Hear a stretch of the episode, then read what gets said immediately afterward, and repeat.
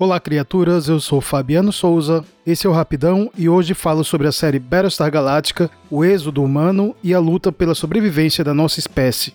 Há muito tempo, numa galáxia muito, muito distante, a humanidade floresceu num planeta chamado Kobol, e encurtando uma longa história, evoluiu a um ponto de possuir a capacidade de viagens interestelares. Como Kobol estava passando por terríveis desastres naturais, os humanos que viviam em 13 tribos fugiram em busca de planetas mais amigáveis. Doze das tribos permaneceram próximas umas das outras, enquanto uma décima terceira perdeu o contato ao procurar um planeta mais afastado.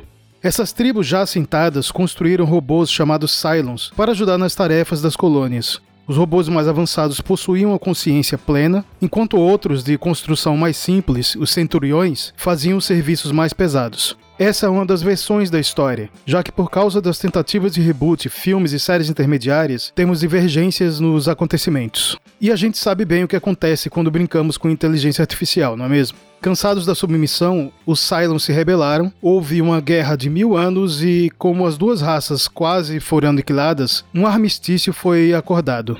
Assim, os Cylons se retiraram para procurar um lugar só deles e foi combinado que, todos os anos, em um lugar seguro, um representante humano e um Cylon ratificariam esse acordo de paz. Desde então, 40 anos se passaram sem que os Cylons dessem as caras, até o dia em que começa a nossa série.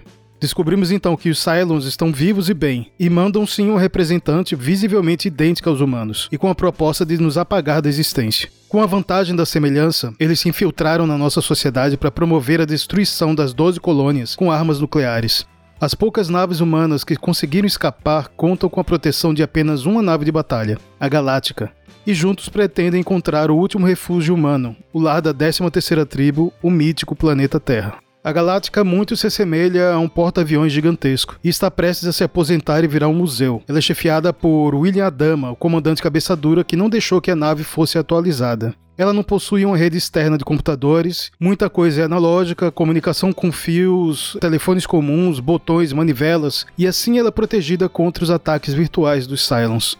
As batalhas são brutas, não tem a finesse dos raio lasers. As naves atiram mísseis e balas como as que conhecemos, as pancadas são cruas. A trilha sonora com tambores vai nos envolvendo a todo tempo numa tensão crescente. Apesar das semelhanças visuais com Star Wars, os debates da série são muito mais profundos e próximos da nossa realidade. Por exemplo, os embates entre o comandante Adama, agente da tradição, acostumado com a guerra, e a secretária de Educação Roslin, que foi forçada a se tornar presidente das colônias e tem que salvar a humanidade por outros meios que não a violência, traz um risco iminente de golpe militar. Essa série sempre me pega pela nostalgia por ter assistido a versão original nos anos 80, mas a reformulação dos anos 2000 trouxe uma boa surpresa por não ser uma refilmagem, mas a total reinvenção da trama e aprofundamento dos personagens. Saímos do simplismo do nós contra eles para retratar questões geracionais, tecnologia, teologia e filosofia. A série reflete sobre quem somos, sobre a vida do outro, o luto, a sensação de abandono e a superação. E é só fuçar mais que tem coisa lá dentro. Seguindo exemplos de outros clássicos, como a série Star Trek e livros como Fundação do Isaac Asimov e Duna do Frank Herbert, essa série abriu horizontes para outras produções de ficção científica que vão muito além do estilo space opera. Battlestar Galactica abre com uma minissérie de dois episódios e depois se divide em quatro temporadas com 74 episódios no total e está disponível na Prime Video da Amazon. Falem conosco através do e-mail contato@rapidãopodcast.com.br. Estamos também nas redes sociais Facebook, Instagram e Twitter, e é só procurar por Rapidão Podcast. Até a próxima, usem máscaras, se cuidem. So say we all.